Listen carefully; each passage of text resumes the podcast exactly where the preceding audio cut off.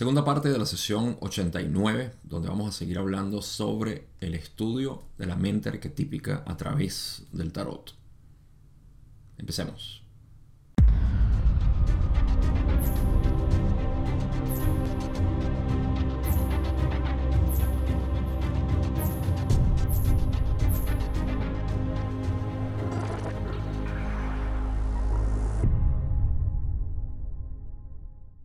En el episodio pasado, empezando esta sesión, hablamos un poco de lo que es la historia de Ra y también empezamos a hablar del tarot, que fue donde hicimos la transición aquí. Así que vamos a hacer en esencia lo mismo y esos son los dos temas que hemos estado hablando ya por varias sesiones, me parece, eh, o al menos episodios en sí. Y en esta particular parte, eh, en esta parte particular, eh, donde vamos a hablar de lo que es el, tarot. Vamos a hacer la transición ahora hacia la historia de Ra. Así que eh, vamos a hacer todo lo que es este episodio hablando de lo que es la, la mente arquetípica estudiada por el tarot.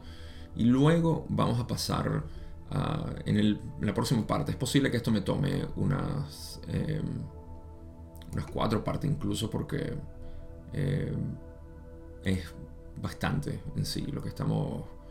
Eh, esta sesión creo que tiene 45 y hasta la última pregunta la voy a cubrir.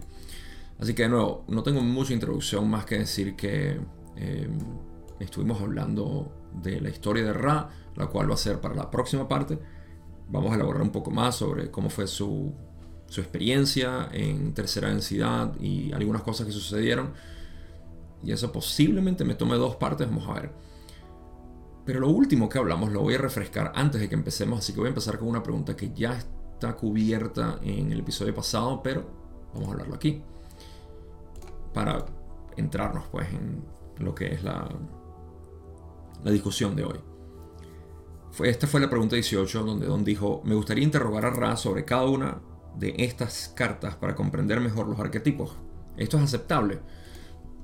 Y Rale dice, como hemos dicho anteriormente, estos complejos de conceptos arquetípicos son una herramienta eh, para aprender a enseñar.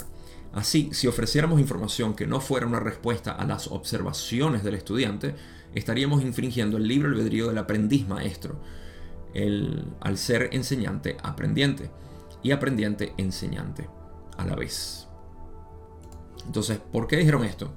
Vamos a verlo de hecho en diferentes preguntas que Don va a hacer y Ra sigue estableciendo lo que es el currículum de estudio, o no el currículum, pero eh, la metodología de estudio que es pregunta y nosotros respondemos. Pero para preguntar tienes que hacer observaciones del material que ya tenemos.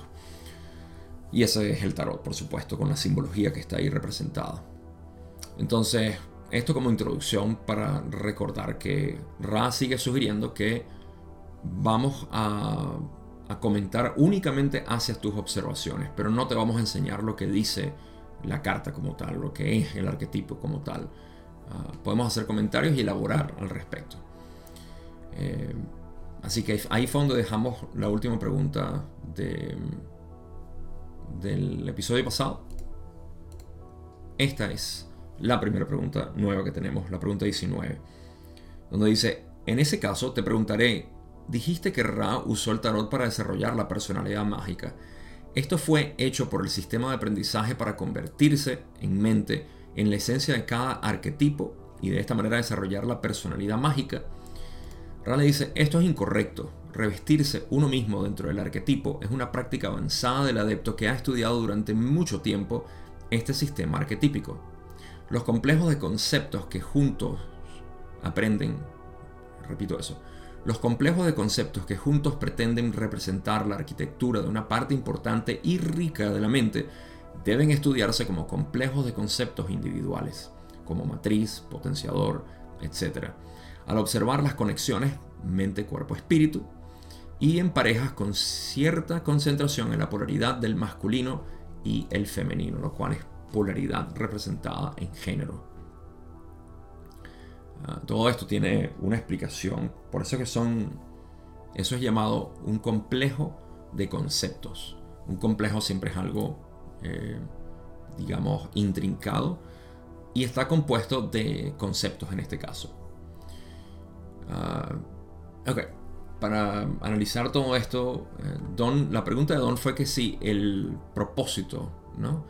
El propósito de estudiar esto fue para desarrollar la personalidad mágica de modo que sea a través de eh, encarnar o eh, convertirse en cada uno de los arquetipos, revestirse de ellos.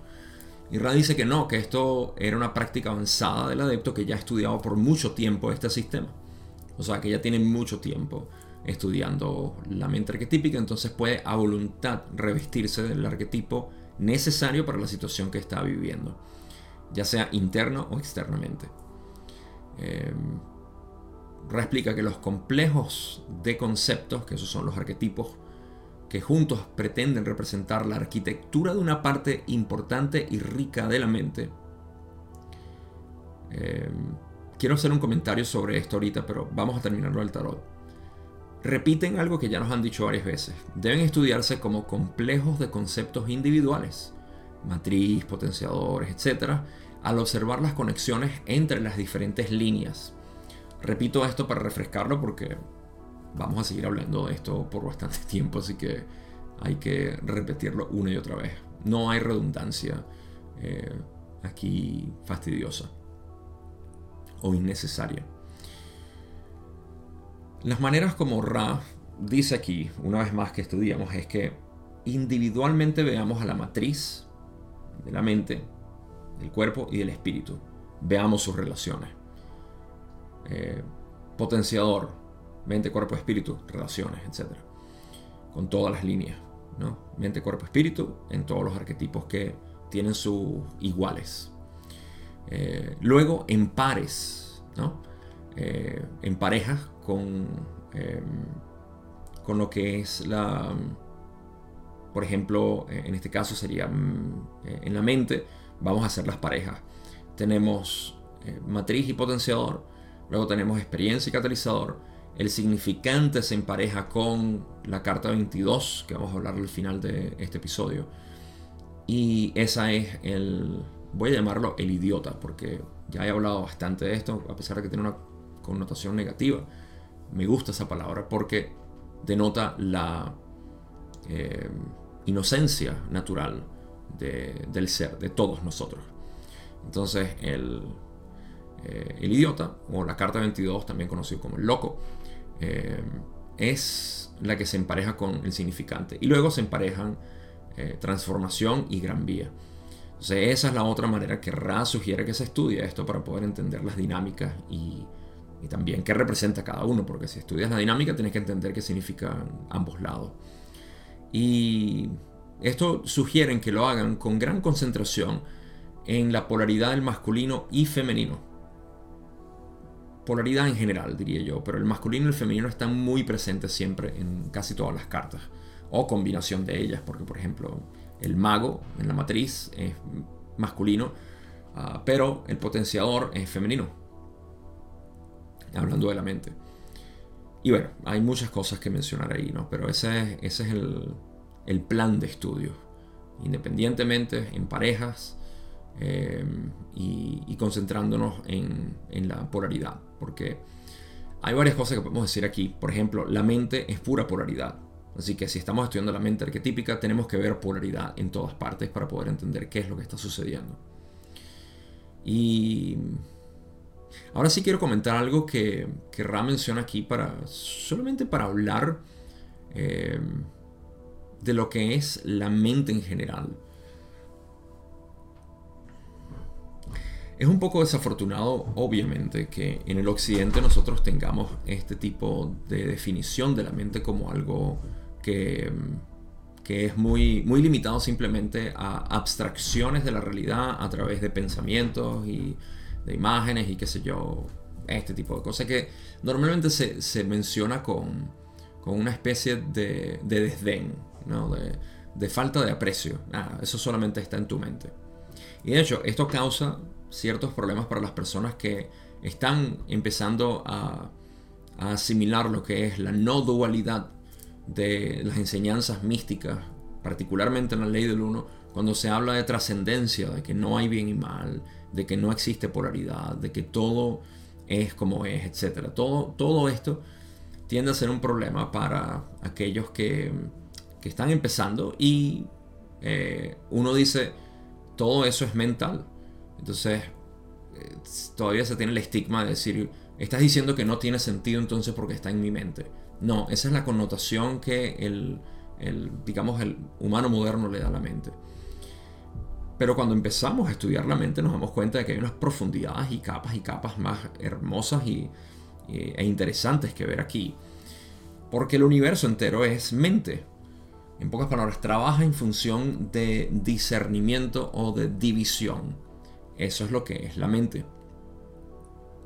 Entonces, para hablar un poco de lo que es este vasto océano de la mente cósmica, fíjense que Ra dice, los complejos de conceptos que juntos, okay, está hablando de los arquetipos, que juntos pretenden representar la arquitectura de una parte importante. Fíjense todas las cosas que podemos sacar de aquí. Primero, los arquetipos que pretenden representar, en pocas palabras, la ilustración de arquetipos, lo único que hacen es que pretenden representar algo que existe naturalmente más allá de representación física, simbólica existe y puede ser contemplado directamente. Pero normalmente para estudiarlo, sobre todo nosotros los seres humanos, eh, nos encanta tener siempre ilustraciones y textos. Eso es lo que a nosotros nos encanta como seres humanos. Así que si tomamos en, en, cuenta que ilustraciones y textos siempre son referenciales de algo que está siempre presente en nuestra experiencia directa, entonces podemos tener una visión mucho más profunda de lo que es estudiar únicamente ilustraciones y textos. Entonces dicen, lo que pretende representar esto, la arquitectura de una parte importante y rica de la mente. Está mostrando una arquitectura eh, eh, que es una parte importante y rica de la mente. Entonces, ¿cómo es que yo pensé que la mente arquetípica era todo? No, no lo es todo.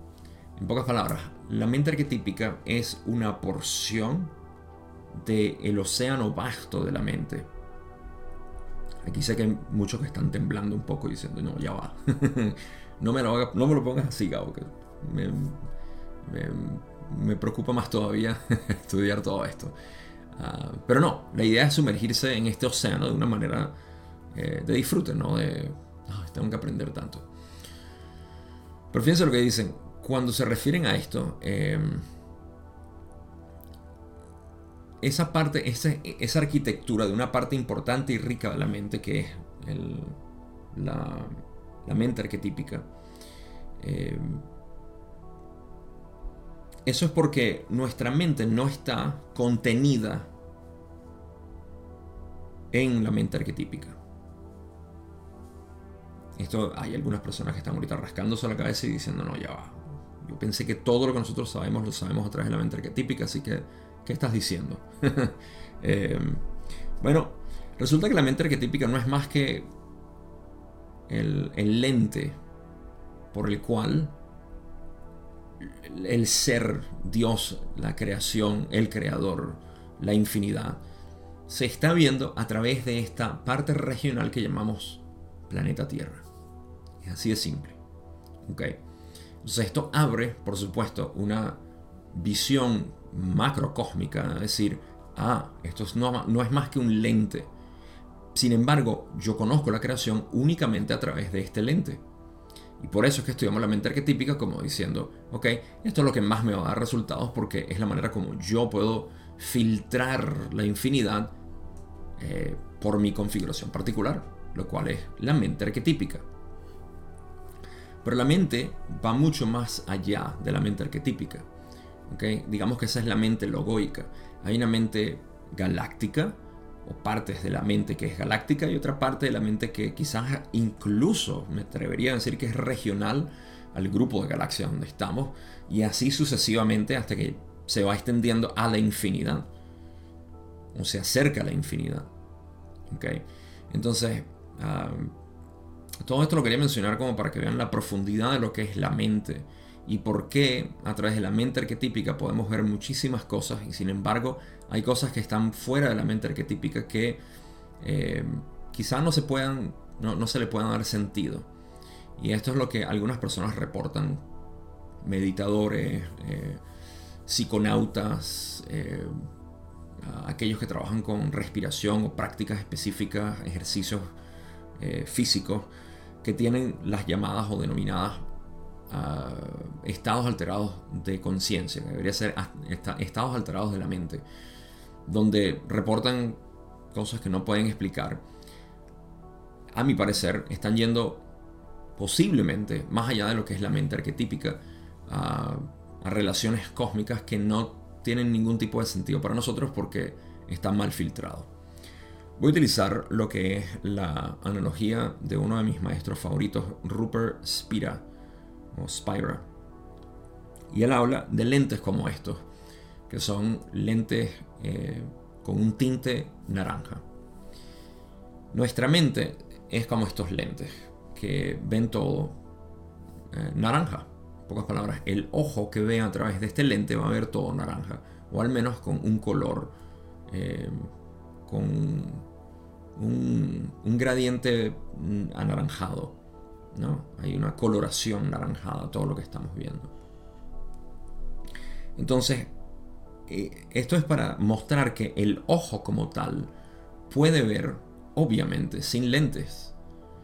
Pero cuando se le eh, interpone entre la realidad y el ojo unos lentes, como la mente humana, se ve a través de esos ojos. Esta es la mente arquetípica. ¿no? el ojo existe más allá de todo y lo que ve lo puede ver con eh, libertad. Pero ¿qué pasa con este tipo de experiencias? Que cuando nosotros hablamos, hablamos siempre a través de los lentes. Entonces es como tratar de explicar a través de los lentes a otra persona que tiene sus lentes también naranja, que vieron colores distintos. Esto no, no va a ser muy congruente eh, salvo en la contemplación de que la persona pueda cerrar sus ojos y decir, ¿verdad? Que yo todo lo que veo lo veo a través de estos lentes. Y esto invita simplemente a ver lo, vasto que es la, la, mente cósmica, lo cual realmente nosotros somos. Y no es más que, incluso esos son aspectos de nosotros, no es quien realmente somos. Ah, pero me, dio me dio un interés en querer denotar eso, ¿no? Simplemente para que lo contemplen. Ra habla más de esto, o no de esto, pero de lo que estamos hablando ahorita. Y dicen, si se estudian eh, estos métodos, llega el momento en que las profundas elegías y las alegres cancioncillas de la mente profunda se pueden presentar con éxito para intensificar, articular y realizar algún aspecto de la personalidad mágica. Eh, quiero buscar si esa palabra es correcta, ya que estamos hablando aquí. Em, ah, me lo voy a poner como... Sí, eh, la elegía es una... Ah, voy a mejorar de repente la palabra porque no sé si nosotros tenemos... La palabra que usaron en inglés es eh, Threnody. No estoy seguro si existe una, algo más apropiado para esto. Estoy seguro que Renato va a saltar con la sugerencia. Así que la espero con gusto. Em, pero, ok, para descomponer este párrafo. Si se estudia la mente arquetípica de esta manera, ¿no? Y entendemos cada vez más a profundidad lo que es de nuevo los lentes naranja, lo que es nuestra propia mente arquetípica, que es todo lo que nosotros conocemos o podemos conocer de manera coherente, eh, llega el momento en que ellos usan la palabra, la palabra elegías y alegres cancioncillas. Las elegías se refiere a una especie de canto fúnebre, a un lamento de pérdida, vamos a ponerlo así. Normalmente es poético y no es eh, trágico, ¿no? que es lo que normalmente uno eh, piensa cuando piensa en muerte. Ah, es trágico.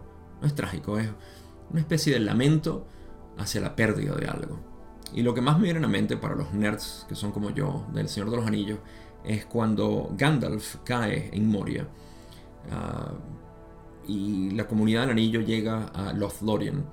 En el libro creo que no elaboran mucho sobre esto, pero en la eh, adaptación que hizo Peter Jackson en la famosa película, la trilogía del Señor de los Anillos, en la primera película hay una escena muy bonita donde Legolas está eh, diciéndole a la comunidad o a los hobbits que están preguntando que por qué, qué están cantando. Y eh, Legolas dice que es un lamento por Gandalf. Entonces es una canción poética de lamento eh, hacia la pérdida de Gandalf, ¿no? O sea, algo así es a lo que se refiere a las elegías. Pero en contraste con las alegres cancioncillas de la mente profunda. ¿A qué se refieren con esto? Hay un contraste natural dentro de, que, de lo que es la función o la experiencia a través de la función de la mente, lo cual es constante pérdida y ganancia, o lo que aparentemente parece pérdida y ganancia, en realidad nunca ha habido pérdida, nunca ha habido ganancia, siempre ha habido revelación de aquello que es a través de la mente limitada. Esto simplemente es la dinámica de la mente en proyección por la infinidad inteligente. Sé que suena muy enredado, pero ah, para los que entienden, entienden. Mucho más se pudiera decir de todo esto, pero la parte que es práctica es que la mente siempre está en constante pérdida. Cuando nosotros no sabemos apreciar la pérdida mental, quedamos atascados, quedamos en, eh, en una especie de resentimiento interno y externo. Entonces hay que entender esta dinámica de fluido constante que es la vida, que llamamos transformación. Y la transformación naturalmente tiene que destruir algo para crear otra cosa. Entonces, al nosotros aprender lo que son estas es una manera muy poética de decir lo que es este proceso de poder apreciar las dinámicas de fluctuación en cambio.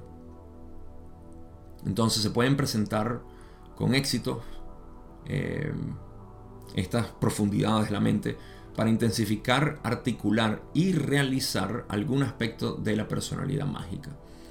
Eh, bueno, esto tiene que ver con algo muy hermoso que es la, la expresión natural del ser que la personalidad mágica representa, ¿no? Mientras más se entiende que, todo es fluctuación, todo es cambio. Esto, por ejemplo, en budismo lo hablamos como la impermanencia. Ah, cuando tú entiendes la permanencia de tu ser, la impermanencia se aprecia mucho más. Entonces hay una especie de aprecio, y aquí es donde decimos, puedes apreciar la muerte de alguien, puedes hacerlo. Ah, para los que piensan que esto suena un poco eh, lúgubre, no lo es, no es tétrico. Apreciar la muerte de alguien es algo no es reírte o celebrarlo con fiesta. Pudieras hacerlo si eso es lo que te viene. Eh, no soy quien para decir que no. Pero un aprecio a nivel profundo viene cuando alguien muere y, y puedes realmente ver la belleza en eso. Y de nuevo, he mencionado durante esta serie muchísimo lo que fue para mí los catalizadores más grandes de muerte, que fueron mi mamá y mi papá hasta ahora. Ah, y es algo que uno puede contemplar y apreciar y ver la belleza en todo eso. Si no, nos quedamos atascados. Y ciertamente he visto personas que quedan atascados en la muerte de sus padres o de sus hijos incluso, lo cual es un catalizador probablemente más fuerte de su pareja. Pero hay otros que catapultan básicamente su su evolución, su vida aquí a través de esos catalizadores. Así que, de nuevo, no es nada más muerte física, aquí estamos hablando de muertes mentales, porque todos estamos cambiando constantemente. Así que hay mucho que hablar aquí y la verdad es que ya se me va medio, medio episodio nada más hablando de esta primera pregunta. Pero pueden imaginarse las profundidades a las cuales se puede llevar todo esto cuando eh, entendemos que normalmente, naturalmente, nuestra mente está muriendo a diario y se le presenta siempre la oportunidad de cambio. Activar esto es acelerar tu evolución de una manera desmedida, exponencial. Y esto eh, se hace a través de lo que es el estudio de la mente.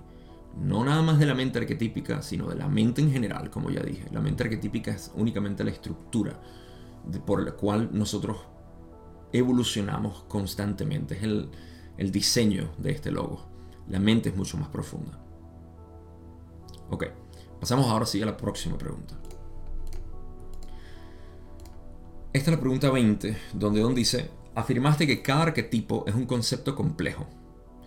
¿Podrías... Eh, debería ser complejo de conceptos. Vamos a ver si arreglamos eso. ¿Podrías definir lo que quieres decir con esa declaración? Ra dice, a primera vista tal definición carece de mérito, siendo circular. Un complejo de conceptos es un conjunto de conceptos al igual que una molécula es una estructura compleja formada por más de un tipo de nexo de energía o átomo. Cada átomo dentro de una molécula constituye su identidad única y de alguna manera se puede eliminar de la molécula. La molécula de agua puede, por medios químicos, separarse en hidrógeno y oxígeno. Por separado no pueden interpretarse como iguales al agua. Cuando se forman en la estructura molecular que ejemplifica el agua, los dos son indiscutiblemente agua. Ok, párrafo bastante elaborado. Ah, hablando de elaborar, quiero hacer una nota aquí. concepto complejo. Tener que peinar todo el material para... Me gusta, mm, me gusta más el concepto complejo de conceptos, no concepto complejo. Um, ok. Este párrafo es muy elaborado, muy intrincado, pero se puede resumir de una manera simple. Los arquetipos están compuestos de diferentes conceptos, cada uno de los arquetipos. Del mismo modo como una molécula está compuesta de diferentes átomos. Si nosotros separamos los átomos de la molécula, nos quedamos con átomos, no con la molécula. Visualmente, para eso Ra nos da la idea de agua. Por ejemplo, vemos agua y decimos, ah, claro, eso es hidrógeno y oxígeno. Si lo separamos, vemos hidrógeno y oxígeno también, pero no vemos agua. Entonces, eso es lo que nos está aludiendo aquí. Es una eh, un complejo de conceptos y por eso es que es complejo, porque está hecho de diferentes conceptos. Pero en este caso no estamos hablando de, átomos, sino que estamos hablando de, sí, conceptos que existen, que vamos a ir elaborando en esta misma sesión para ir entendiendo eh, por qué hay conceptos dentro de cada uno de los arquetipos. Así que, eh, sí, esas serían las dos eh, la, analogía. De hecho, si lo llamamos a un carbohidrato, por ejemplo, eh, un carbohidrato se refiere a carbón, hay moléculas hechas de carbón, hidrógeno y oxígeno. Así que si vemos la composición de eso, decimos, ah, eso es un carbohidrato. Pero no podemos comer nosotros carbón, carbón literal y comerlo, agarrar hidrógeno, inhalarlo y oxígeno también inhalarlo y de alguna manera tener eh, lo que es necesario para el cuerpo. El cuerpo utiliza carbohidratos y la mente utiliza eh, arquetipos. Claro, el carbón va a tener su utilidad dentro de la, eh, del metabolismo, cuando se vaya a metabolizar y cortar para utilizar de distintas maneras. o el nitrógeno que está presente en las proteínas, que también está compuesto, de lo mismo. Entonces, lo que quiero aludir aquí es que existe una razón por la cual está compuesto de esa manera. Y nos interesa el, eh, el complejo como tal, el arquetipo como tal. Pero si lo queremos estudiar podemos ver de qué está hecho. Eso es todo. Bastante simple. Vamos a la otra parte de Ra. Donde dicen precisamente de esta manera, cada arquetipo tiene su en su interior varios átomos raíces del ser organizativo por separado, la estructura general del complejo no se puede ver.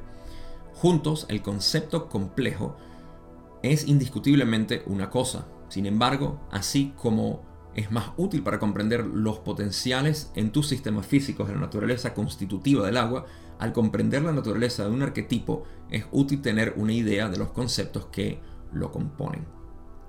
Así que me adelanté un poco lo que estaba explicando aquí, pero es eso. Es decir, que eh, cada arquetipo, por supuesto, es, una, una, una, conglomerado de conceptos y, y, es útil, en esencia, estudiar esos conceptos. Eso nos va a llevar a estudiar por separado los conceptos que están eh, introducidos dentro de cada uno de los arquetipos representados de las distintas maneras como se pueden representar. En este caso estamos hablando del tarot, así que representado en el tarot está ilustrado a través de imágenes que nosotros entendemos como humanos. Así que em, eso es en esencia todo lo que quiere decir Raki. Cada arquetipo tiene en su interior varios átomos, raíces del ser organizativo, ya lo expliqué.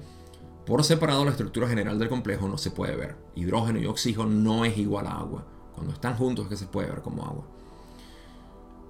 Juntos el concepto complejo es indiscutiblemente una cosa, agua, en este caso, o carbohidratos. Eh, pero carbón, hidrógeno y oxígeno separados no son carbohidratos. Sin embargo, así como es más útil para comprender los potenciales en tus sistemas físicos de la naturaleza constitutiva del agua, ¿verdad? Podemos entender, es útil ¿no? Es útil para nosotros poder entender los potenciales físicos que tiene la dinámica del agua. Ah, ¿por qué el agua se mueve así? Ah, claro, porque el hidrógeno y el oxígeno tienen estas cualidades y si se estudia se entiende por qué el agua es lo que es. Entonces entendemos por qué existe ese comportamiento que nosotros llamamos agua. Ah, hay muchas maneras en las cuales podemos decir también que el hidrógeno, siendo eh, protón y electrón uno solo, tiene un comportamiento como tal. Ah, claro, porque tiene solamente un protón y un electrón. Esto ya sería física cuántica de repente. Em, em, y bueno, el, oxígeno, se me olvida cuántos, eh, cuántos protones tiene el oxígeno. Son 8. Pero lo que sea, em, es básicamente eso. Es poder estudiar los elementos que lo componen para poder entender su comportamiento. En este caso entendemos el comportamiento del arquetipo como tal, del complejo de conceptos. Y ya, eso es en esencia todo lo que nos quieren decir aquí. Es útil, ah, pero que no se confunda básicamente con, lo que es el, el, arquetipo como tal, que es, una, es algo complejo.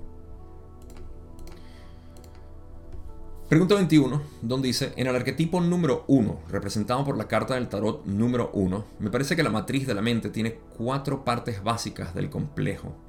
Al ver la carta tenemos primero y más obvio al mago como parte, y lo que parece ser una estrella que se aproxima. Una cigüeña o un pájaro similar parece estar en una jaula. Encima de la jaula tenemos algo que es muy difícil de discernir. ¿Tengo alguna razón en este análisis? Y Ra, de manera eh, jocosa me parece a mí, le dice, eres competente para ver imágenes. Todavía no has captado la naturaleza de la matriz de la mente tan, tan completamente como es posible en la contemplación.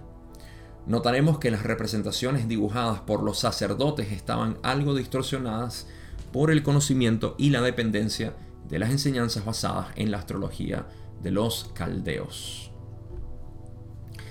Eh, ok, primero vamos a hablar de lo que es la imagen que voy a dejar aquí puesta para los que están viendo en YouTube del mago en, el tarot. El mago, si notan, no tiene la estrella que, Ra, eh, que Don menciona. Y debe ser porque creo que ellos modificaron o utilizaron otras cartas, no me acuerdo. Eh, creo que había un problema de, de, copyright, de derechos de autor, para ellos poner en el libro las, las cartas que ellos utilizaron para, para hablar de, del material de Rey, utilizaron otra, eh, otro mazo de cartas. Entonces, Ra denota de todas maneras que la, la estrella es de influencia caldea o de, de la astrología de los caldeos. Entonces, sé que en muchas ocasiones, pudiera estar equivocado, pero me parece que en muchas ocasiones ellos llegaron a decir cuando están estudiando las cartas, más adelante lo vamos a ver en las próximas 10 sesiones más o menos. Eh, lo que estás estudiando o esta parte es de referencia eh, astrológica, así que libérala. Entonces así podían como que refinar un poco más el estudio de lo que representaba en sí la mente arquetípica y no la influencia astrológica que le agregaron al tarot. No estoy seguro. Vamos a ir aprendiendo de todas maneras conforme vayamos con las sesiones. Pero creo que algo así estuvo sucediendo durante el estudio con, Don. Ok, entonces, ¿qué fue lo que nos dio? Ah, más, más, allá de eso, bueno, lo que Ra dice es que hey, eres competente en ver, en ver imágenes, pero todavía no has captado la naturaleza de lo que es la matriz de la mente, eh, tanto como es posible si contemplas. Y esto es algo que vamos a ir refinando en las próximas preguntas porque Ra sigue enfatizando algo que a mí me parece imprescindible para el estudio de todo, absolutamente todo.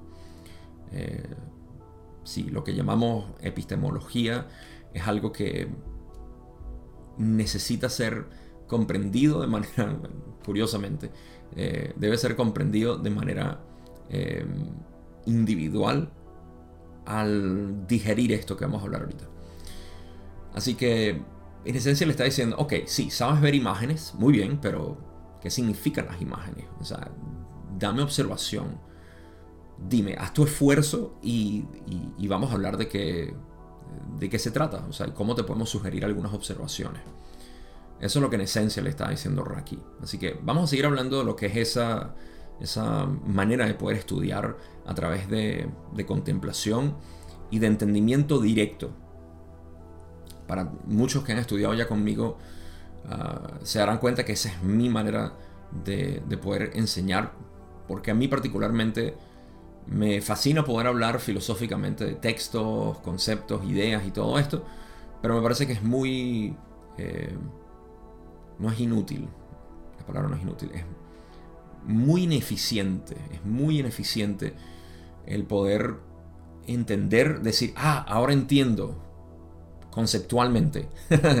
no, así yo, yo nunca he aprendido conceptualmente. Es estimulante para la mente, pero no es la manera de aprender. Uno aprende a través de experiencia directa. Y si yo puedo ser un catalizador para poder enseñar, enseñar la luna, tú puedes ver la luna, pero no mi dedo. mi dedo está enseñando. No, no te estoy enseñando mi dedo. Que apunta únicamente, indica, señala, enseña. Así que esa es la naturaleza del entendimiento puro. Por eso es que hay gente que uno puede decirle, mira, mira, lee la ley del uno, vas a entender todo. Y te ven y dicen, ah, no veo lo que tú ves. Eh, porque simplemente no, no, no, están estimulando esa parte de ellos, no, no, les sirve. Y está bien. Pasemos a la otra pregunta. Pregunta 22, Don dice, cuando Ra entrenó o enseñó originalmente a los egipcios sobre el tarot, Ra actuó como enseñante aprendiente hasta el punto de que Ra se convirtió en aprendiente enseñante. Y Ra le dice, se nos evitó esta distorsión. eh, yo creo que esto, y Don va a preguntar otra vez, pero va otra vez más hacia la naturaleza de cómo eh, pudieron, pudieron imprimir esta enseñanza en los egipcios al momento. Eh, pero parece que ellos no se convirtieron en maestros enseñantes como tal. Eh, hasta el punto de, sí, convertirse básicamente como que, mira, estamos aquí, como están haciendo aquí. Aquí sí se convirtieron en maestros enseñantes con, con Ra. Eh, maestros enseñantes. Eh, enseñantes aprendientes. No está escrito así, ¿verdad? Enseñante, aprendiente, aprendiente, enseñante. Ok. Sí, soy yo. eh, sí, no, no hubo esa dinámica, pues. Simplemente imprimieron la información hasta donde yo entiendo. Y también por lo que ellos explicaron hace una o dos sesiones atrás. Cuando dijeron que sí, que habían habían telepáticamente imprimido básicamente esta información en los egipcios. Vamos a la otra pregunta. Pregunta 23, donde dice, entonces, ¿podrías decirme qué información le dieron al sacerdote egipcio o egipcio en general, que primero fue contactado o enseñado con respecto al primer arquetipo? ¿Es posible hacerlo dentro de los límites de la primera distorsión? La primera distorsión es libre albedrío. Ra dice, es posible. Nuestro primer paso como hemos dicho, fue presentar las descripciones en forma verbal de tres imágenes, una, 8, 15. Luego se hicieron las preguntas, ¿qué sientes que podría representar un pájaro? ¿Qué crees que podría representar una vara? ¿Qué sientes que representa lo masculino? Y así sucesivamente hasta que los que estudiaban, trabajaban en un sistema mediante el cual eh, las imágenes utilizadas se convertían en evocadoras de un sistema de conceptos. Esto es un trabajo lento cuando se hace por primera vez. Eh, varias cosas que decir aquí. Eh, lo primero es que sí, estoy consciente de que hay comillas angulares dentro de comillas angulares. Errores de la diapositiva. no me cuelguen por eso. Hablando de hidrógeno y oxígeno.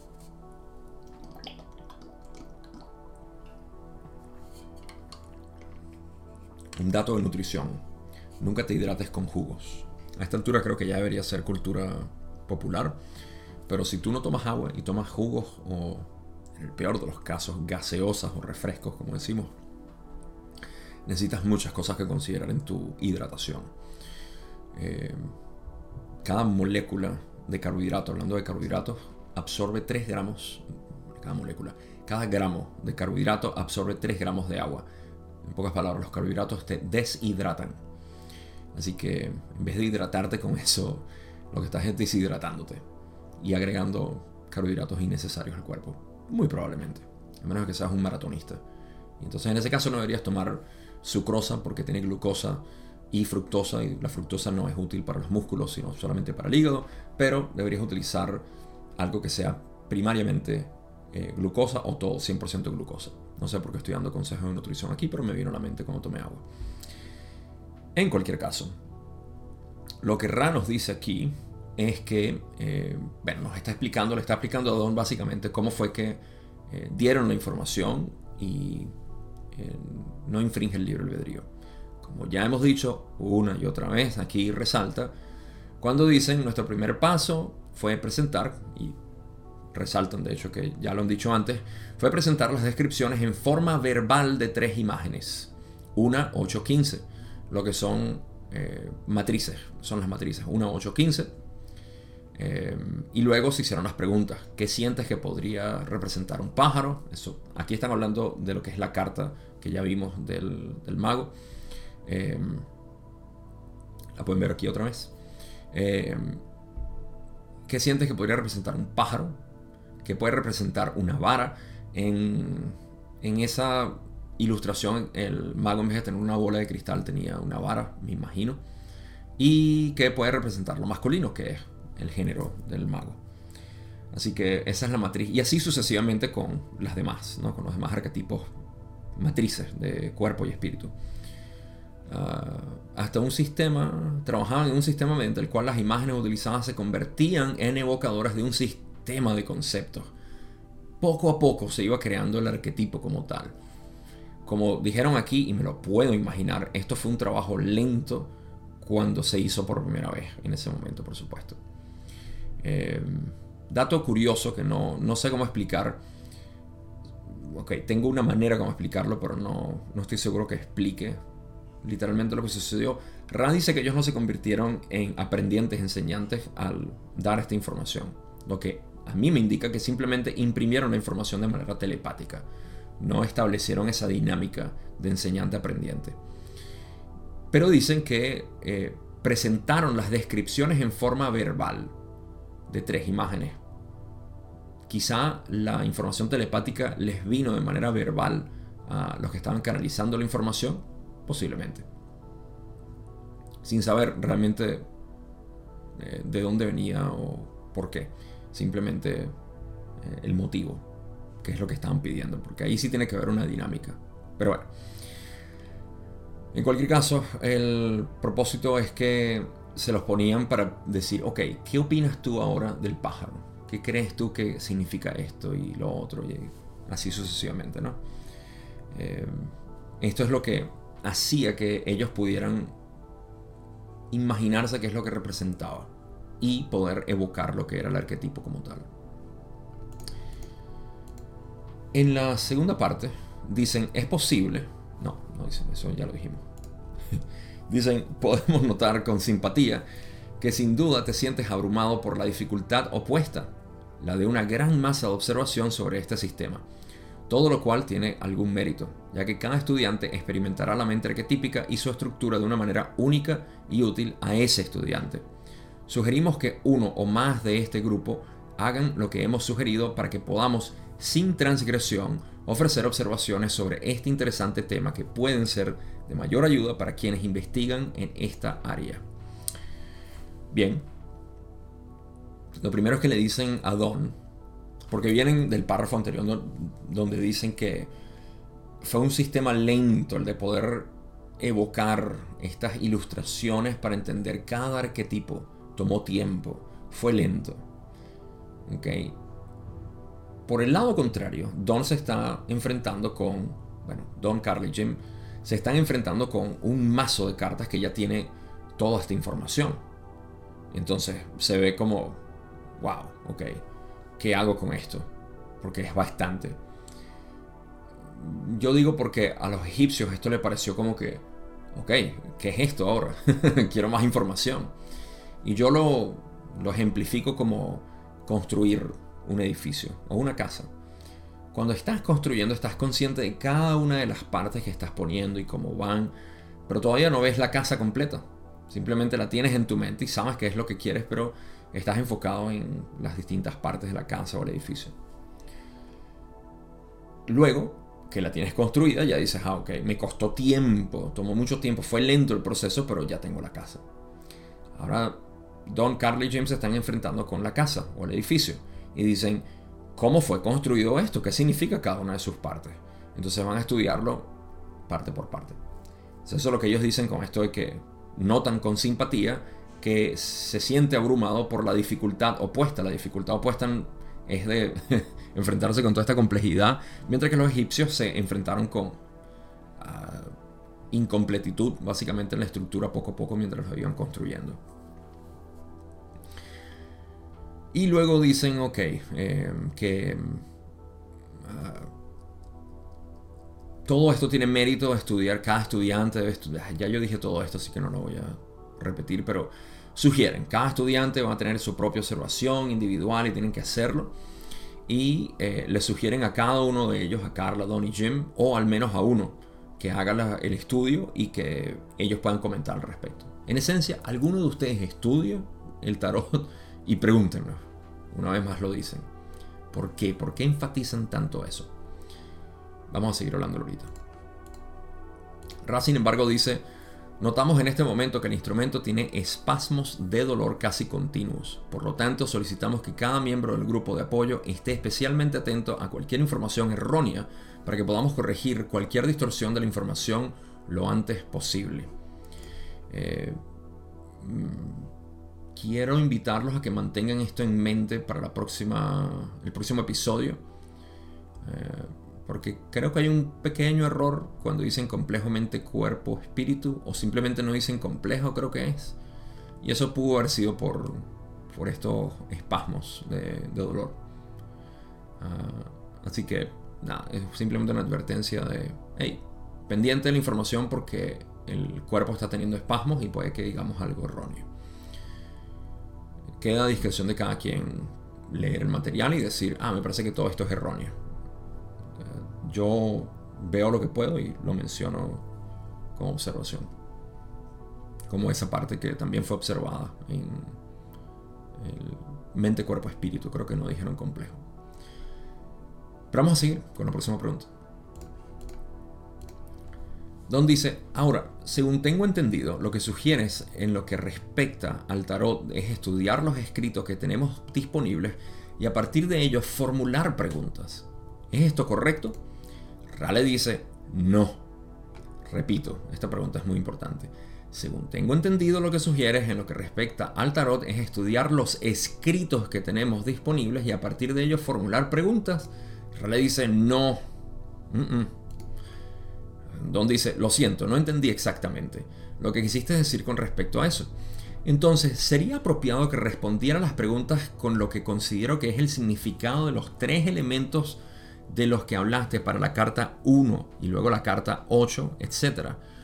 ¿Es esto lo que quisiste decir? Rale dice, esto está muy cerca de lo que quisimos decir.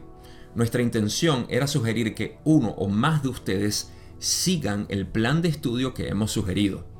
Las consultas que tienen que ver con los arquetipos que se encuentran en el tarot después de este punto pueden tomar la forma de observaciones de lo que parecen ser las características de cada arquetipo. Relaciones entre los arquetipos de mente, cuerpo y espíritu del mismo rango, como la matriz, o arquetipos vistos en relación con la polaridad, especialmente cuando se observan en pares. A ver, aquí es donde tenemos el mayor provecho de lo que ha sido este episodio. Porque estamos entrando a la parte epistemológica de lo que es la realidad de la mente humana. En pocas palabras, cómo aprendemos. Si entendemos cómo aprendemos, podemos aprender con mayor eficiencia. Así que quiero que presten atención enormemente a la sugerencia que voy a dar de la interpretación que es este párrafo no solamente de cómo estudiar la mente arquetípica para aquellos que están estudiándole y el tarot, sino también para aplicarlo en básicamente todo, absolutamente todo lo que vamos a aprender y seguiremos aprendiendo. Aquí está la clave del aprendizaje. Ok, adentrémonos a esta pregunta. Primero que nada, me voy a echar para atrás a la primera pregunta que Don dice, vamos a estudiar el tarot pero tú nos estás sugiriendo que leamos, que absorbamos información de texto y luego te preguntemos sobre lo que aprendimos ahí. Y Rale dice un no rotundo. No, no aprendas de esta manera. O no busques aprender de esta manera. Ok. Después Don dice, ok, entonces lo que tú dices es que yo responda todas las preguntas que me hiciste. Ok de lo que yo creo que es el significado de cada uno de estos elementos en la carta y luego te consulte. Y Rale dice, ah, eso está un poco cerca de lo que, bueno, no dice, dice muy cerca de lo que quisimos decir. ¿Ok? Pero ¿qué es lo que le falta a Don aquí? ¿Qué parte le falta a Don aquí para poder entender precisamente lo que Rale está sugiriendo que haga en el estudio de las cartas como tal ¿Y cómo vamos a extrapolar esto para el resto de lo que estamos estudiando nosotros que tenemos interés como estudiantes de la realidad? Ah, aquí es donde viene la esencia. Sé que le he dado mucho preámbulo, pero es que es tan hermoso que hay que dárselo. Ok. Eh, vamos a releer lo que Ra dice poco a poco. Nuestra intención era sugerir que uno o más de ustedes sigan el plan de estudio que hemos sugerido. Okay. ¿Cuál fue ese plan de estudio? Las consultas que tienen que ver con los arquetipos que se encuentran en el tarot después de este punto pueden tomar la forma de observaciones de lo que parecen las características de cada arquetipo. Después de haber hecho eh, este estudio, puede tomar forma de las observaciones, eh, puede tomar la forma de observaciones de lo que parecen ser las características de cada arquetipo. Aquí hay algo muy sutil que se dice que es que la palabra parecen no es. Algo que parece no es. Esto parece ser. Me da una, idea más o menos de lo que parece, pero no es. Sin embargo, em, ah, sí, es como ver a alguien y decir, parece hombre, pero te acercas y realmente es una mujer. O al revés, ah, parece un perro, pero realmente no lo es, es un gato, qué sé yo. Es muy grande, un gato muy grande. Eh, y sin embargo, nos da esa impresión. Eh, no quiero agregar un nivel de confusión aquí, pero para mencionar que hay una sutil eh, sugerencia aquí de que lo que parece ser cada arquetipo representado de manera ilustrada no es el arquetipo, pero sin embargo es lo que representa, ¿no? es lo que se ve y está bien. ¿okay? Pero esto se hace luego de haber hecho un estudio, ¿no? que es lo que ellos sugieren, donde se, ven las características de cada arquetipo, relaciones entre los arquetipos, como ya dijimos, mente, cuerpo y espíritu del mismo rango, como la matriz, potenciador, matriz, matriz, matriz, potenciador, potenciador, así sucesivamente con cada una de esas líneas, luego vistos en pares y en relación con polaridad, especialmente cuando se observan en pares. Este es el plan de estudio. ¿Ok? Em, ¿Cuál es la, diferencia a uno estudiar? Ah, me voy a leer este libro y luego voy a, eh, voy a preguntarle a Ra. La diferencia está en que cuando tú observas directamente, te viene información que tú dices, ah, esto es lo que yo creo que estoy viendo aquí. No lo que me dijo el libro. Eh, no estoy leyendo lo que otra persona observó. Y eso es lo que ha pasado con nuestro sistema de educación. Nuestro sistema de educación ha sido, yo entendí algo, lo escribo, y como yo lo comprendí también, otros van a aprenderlo a través de mí. Pero resulta que yo no lo puedo enseñar porque pues, yo no tengo manera de enseñarlo a todo el mundo. Entonces hay que instruir a maestros. Entonces a los maestros le enseñamos esto. Y mira, eh, así es como, ah, ok, esto es lo que tú quisiste decir. Bien, ¿lo enseño tal cual? Sí, enséñalo tal cual. Y se pierde la esencia de uno poder contemplar lo que quiere decir. A todos nosotros nos pasó en la escuela cuando veíamos algo y decíamos, ah, maestro, pero esto no tiene sentido bajo este contexto. Ah, pero eso es lo que dice aquí el libro. Así que tienes que estudiarlo así, tienes que hacer esto, porque esto que... Biología, historia, eh, ah, estudios sociales, todo eso. ¿no? Eh, incluso en matemática. Pudiera suceder, créeme, en matemática, en física, me llegó a pasar. Ah, ah, hay cosas que de repente se salen. En fin, el punto es que cuando estudiamos al caletre, como decimos, ah, se pierde, básicamente. Eso no es aprender. Y ya van a ver cómo lo voy a extrapolar a otro lado. Pero en términos de la mente arquetípica, estamos estudiando ilustraciones en este caso, ¿no? Así que vamos a ver qué más dice Ra para terminar de cimentar esto. Dicen, cualquier observación realizada por un estudiante que haya cumplido con estas consideraciones recibirá de vuelta nuestros comentarios. Nuestra gran necesidad de interpretar por primera vez para el aprendiz maestro eh, varios elementos de una imagen sobre un pedazo de cartón está involucrada tanto con la ley de la confusión como con las dificultades de las distorsiones de las imágenes sobre el cartón. Por lo tanto, podemos sugerir una revisión concienzuda o muy consciente de lo que ya hemos dado con respecto a este tema en lugar de confiar principalmente en cualquier interpretación de las imágenes arquetípicas o en cualquier sistema que se haya dispuesto como un medio para estudiar estas imágenes. Tal cual, tal cual. Vamos a releer todo este párrafo para poder ver todas las partes que dice. Primero ellos dicen, cualquier observación realizada por ustedes, que haya cumplido con las consideraciones que les dimos de cómo estudiarlo, va a recibir nuestros comentarios. ¿okay? La única manera que nosotros podemos comentar al respecto es si tú haces lo que te estamos diciendo, que tú mismo interpretes lo que, lo que estás viendo. O ¿qué significa todo esto? Háblame. ¿Sabes? O sea, mira, ve esto. Y les voy a dar un ejemplo de una de las preguntas que más me surgió y hace poco lo comenté con, con mi hijo.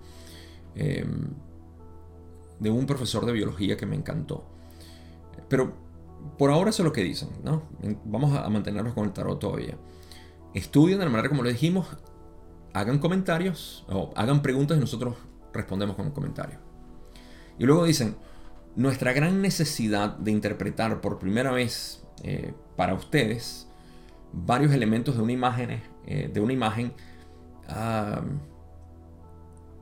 básicamente no, no lo queremos hacer no solamente por la ley de la confusión, porque no podemos estar interpretando cosas por ustedes, sino segundo, porque vamos a interpretar imágenes sobre un cartón, algo que no es realmente la mente arquetípica.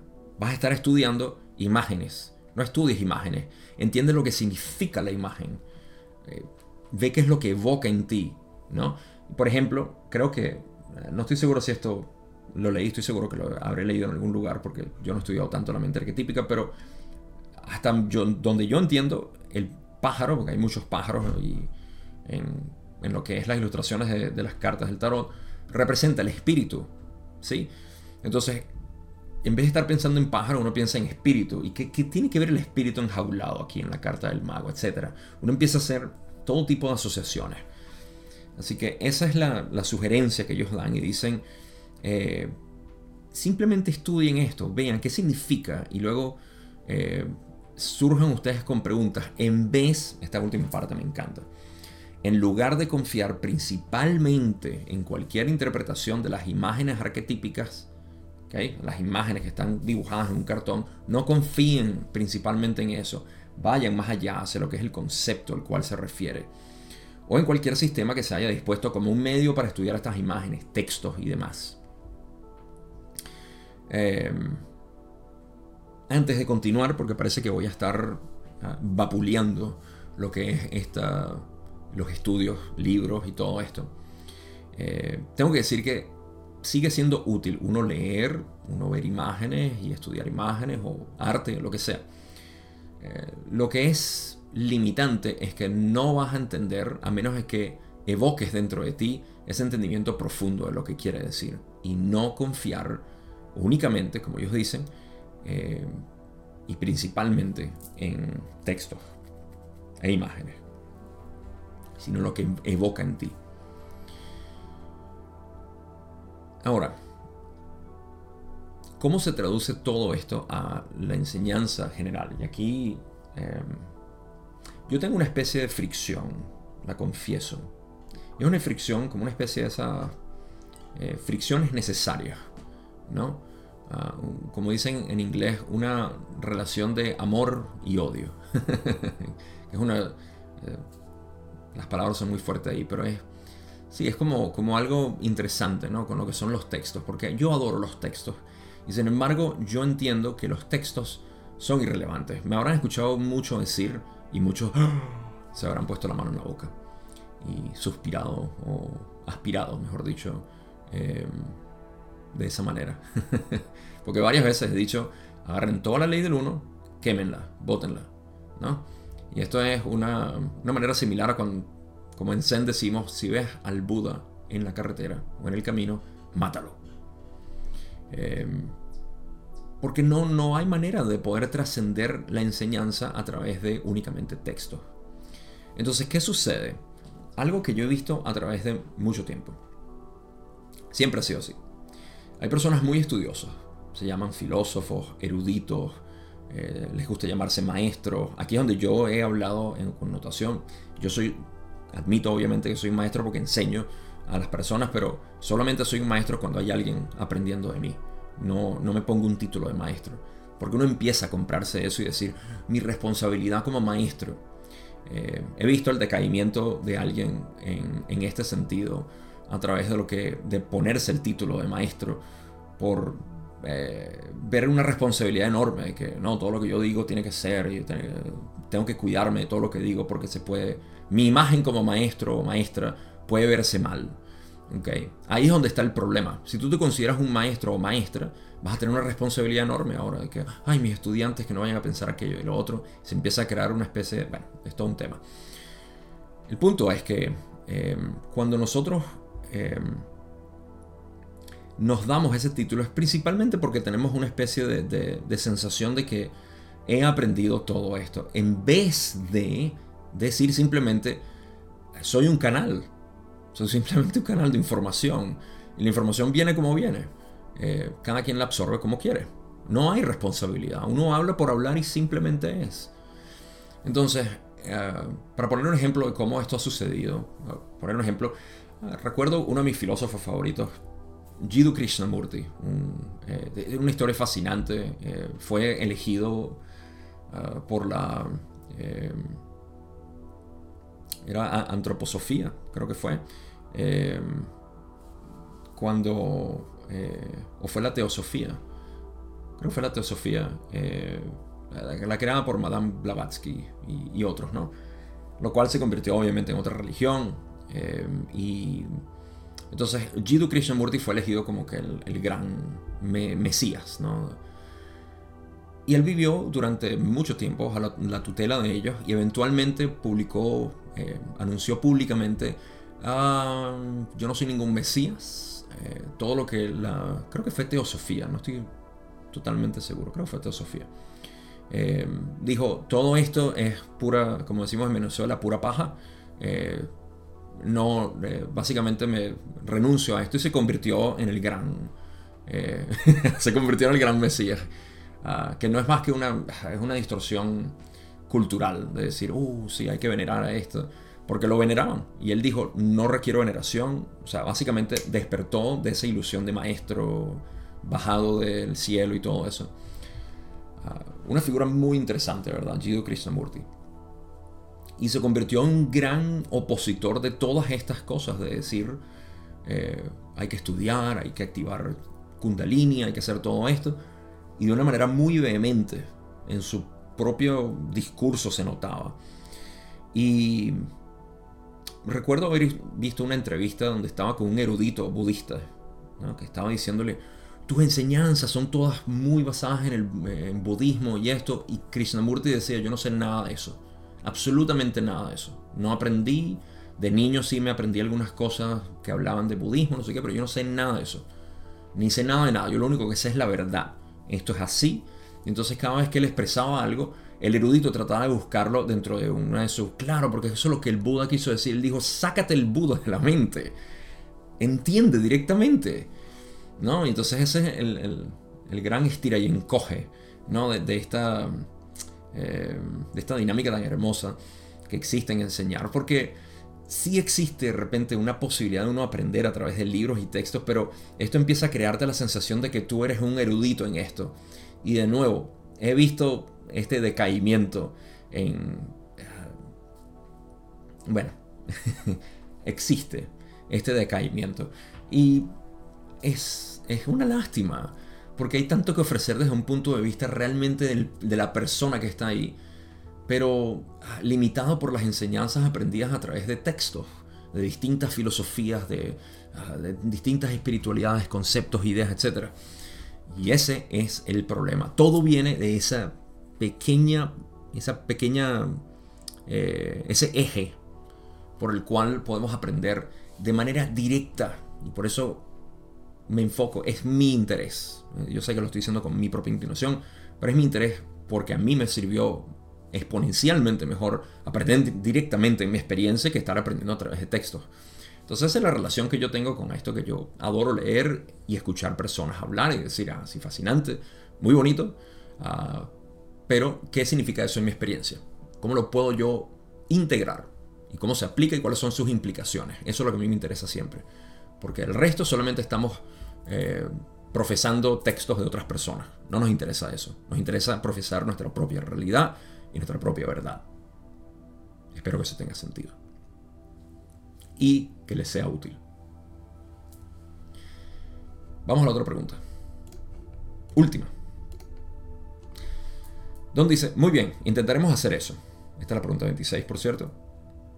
Ra afirmó que se logró un gran avance cuando se puso el énfasis adecuado en el arcano 22. Esto no sucedió hasta que Ra completó la tercera densidad. Supongo, por esto, que Ra, al estar polarizado positivamente, probablemente tuvo algunas de las mismas dificultades que ocurrieron antes del velo, en el sentido de que no se apreciaba la polaridad negativa. Esto es una suposición. ¿Es esto correcto? Ra le dice, en un sentido, eso es precisamente correcto. Nuestra cosecha fue abrumadoramente positiva y nuestra apreciación de las que fueron negativas fue relativamente desinformada. Sin embargo, teníamos la intención de sugerir que, en el uso del sistema conocido por ustedes como el tarot para promover la evolución espiritual del yo, una comprensión adecuada, si podemos utilizar este término inadecuado, del arquetipo 22 es de gran ayuda para agudizar la visión básica del significante de la mente, el cuerpo y el espíritu.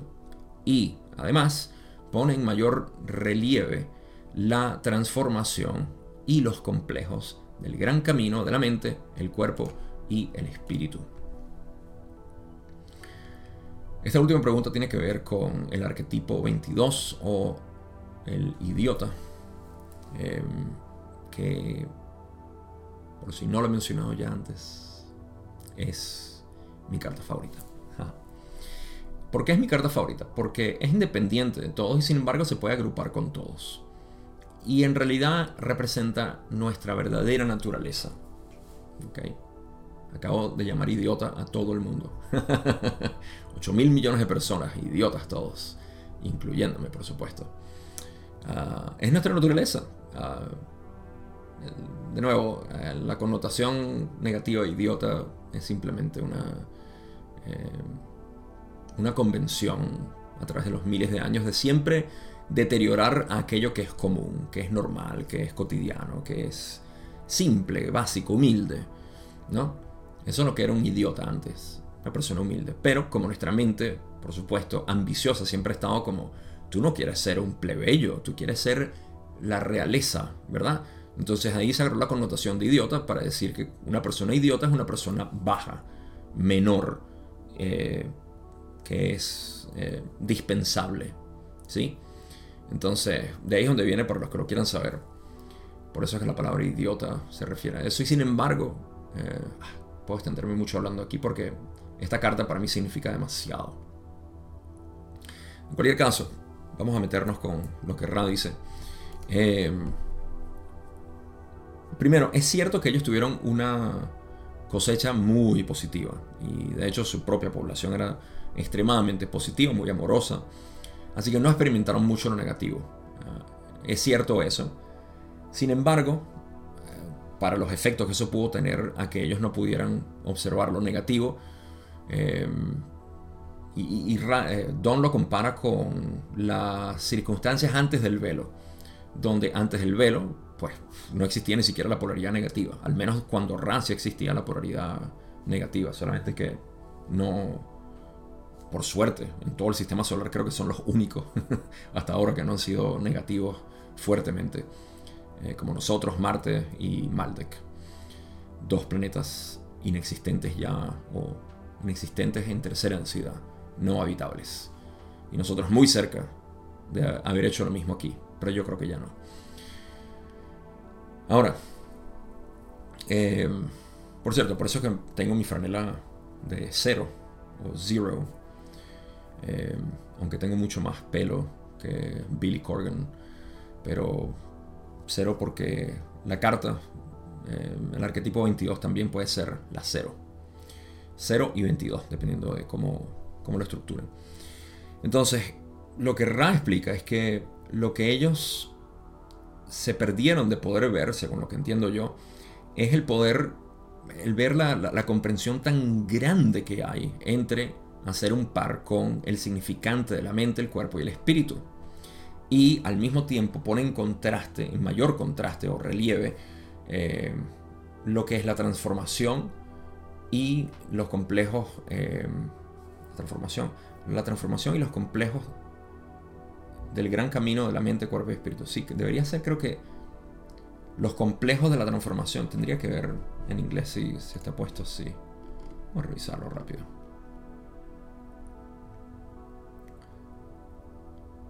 Sí, van juntos. Transformación y gran vía. Eh, los complejos, la transformación y los complejos del gran... No, esto hay que, esto hay que invertirlo. Ah, pequeñas correcciones que hay que hacer.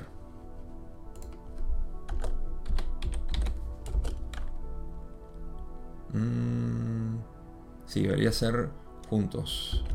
Gran camino. Y el otro. Ah, ok, entonces, ¿qué significa esto? Que mm, al hacer ese par, ¿no? emparejar el 22 con, con los significantes, relajar un poco lo que es el significante aquí. Eh, esto, de nuevo, esto requiere mucho más tiempo para uno estudiarlo y tengo que admitir con toda honestidad, una persona más competente que yo para poder explicar lo que son estas, eh, eh, estas relaciones, pero únicamente les puedo decir aquí que el arquetipo 22 es representativo, representativo de la infinidad inteligente. Es la parte subjetiva del yo que ve al yo objetivo. ¿okay? La mente puede ver esto. ¿okay? La parte subjetiva del yo es la conciencia pura, la infinidad inteligente, aquello inamovible. Por eso es que el idiota o el fool eh, es ah, voluntad y fe, son ah, sus herramientas, sus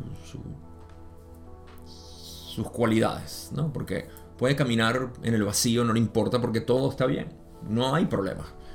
Eh, mientras que el significante, que es el el yo objetivo, el que se ve como, el, digamos que eh, la infinidad inteligente se ve como alguien objetivo, se crea la división, la primera división o distorsión del libro albedrío, sujeto y objeto. Se puede experimentar, se ve con amor, se proyecta en la tercera distorsión, distorsión que es luz en sus diferentes manifestaciones, etc. Entonces existe esa división. Pero no existe obviamente una división real, simplemente el, ah, la infinidad inteligente está siempre presente en cada una de sus personas.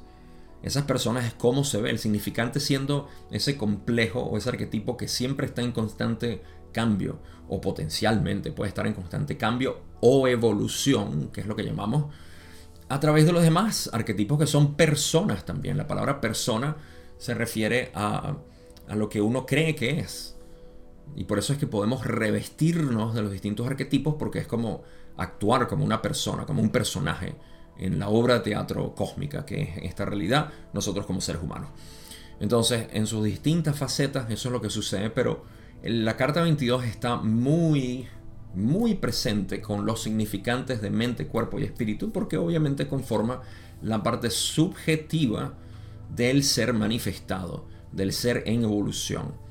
Entonces, las dinámicas de esto se extienden más allá de lo que es el alcance de este video y de lo que yo puedo hacer honestamente, pero ahí más o menos está la esencia de lo que significa estudiar la carta 22, el, el fool, el idiota, en, contraste con el significante, y yo me atrevo a decir con el resto de eh, la matriz, eh, experiencia, todo eso, porque la infinidad inteligente está en todo, está permeando todo, es todo. Pero hasta ahí llega mi interpretación por hoy. Conclusiones. Vamos a dedicárselo al tarot, al estudio del tarot, como ya dije, porque lo más exquisito que pude sacar, extraer de esta sesión fue hablar de lo que es la manera como aprendemos. Está bien, como dije, uno leer, yo me lo paso leyendo, y al mismo tiempo tengo esa relación extraña con que leo, me encanta, me fascina, pero eh, básicamente eh, desecho el libro, a menos que venga a referencia, pero no me apego al libro. y total que esto nos dejó la idea de que por más que yo lea y vea, lo importante es qué evoca en mí. Y querer, querer seguir estudiando eso que evoca en mí. Lo puedo decir con total certidumbre en mi experiencia, tengo que decirlo, y ustedes no son distintos a mí. Cuando nosotros aprendemos de nosotros mismos, de nuestra propia experiencia, sin necesidad de tener que eh, buscar en las interpretaciones de otros, etc., es mucho más potente lo que nos, nos transforma cada uno de nosotros. Así que en el estudio de la mente arquetípica, hagan lo mismo. Tomen lo que sea y medítenlo, reflexionenlo, contemplenlo, es lo que dice Ra, para utilizar términos más adecuados, contemplenlo y mejor va a ser esto, ah, este aprendizaje en contraste a, aprender al caletre, como nosotros decimos, simplemente por recordar conceptos e ideas. Estamos repitiendo eh, lo mismo que otras personas han dicho. Y eso nos deja muy limitados. Por último, los dejo con una, pequeña, una pequeña historia de, en budismo, donde el estudiante le dice al maestro, maestro, he leído tantos libros, pero eh, se me olvidan, se me olvida todo lo que he leído ahí y no, no lo recuerdo. Y siento que he perdido el tiempo al leer esos libros. el maestro le dice, los libros para tu mente son como la la piedra de amolar para tu cuchillo. Cada vez que un libro pasa por tu mente, afila tu mente. La piedra no es necesaria para el corte que debe hacer la mente, para la división que debe hacer la mente, para el discernimiento de la mente. Y sin embargo, todas las veces que tu cuchillo o tu mente ha pasado por esa piedra, esos libros que han afilado tu mente, lo han dejado cada vez más apto para el trabajo. La historia es distinta en términos de palabra porque la parafraseé, pero esa es la idea. Todos los libros y todo eso afila nuestra mente, pero nuestra mente es nuestra mente, no la mente de otro. Mantengan eso en mente, siempre. Este es el momento donde les agradezco por haber escuchado, visto eh, o hasta leído esto de alguna manera, si es posible. Eh, y sin más nada que decir, Eh, cuídense mucho. Síganse, sigan apreciándose en todo su esplendor. En sus aparentes distorsiones, pero total perfección. Y, sin más nada que decir, nos vemos en la tercera parte, donde sí vamos a hablar más de la historia de Ra en tercera densidad en su planeta Venus. Cuídense. Nos vemos.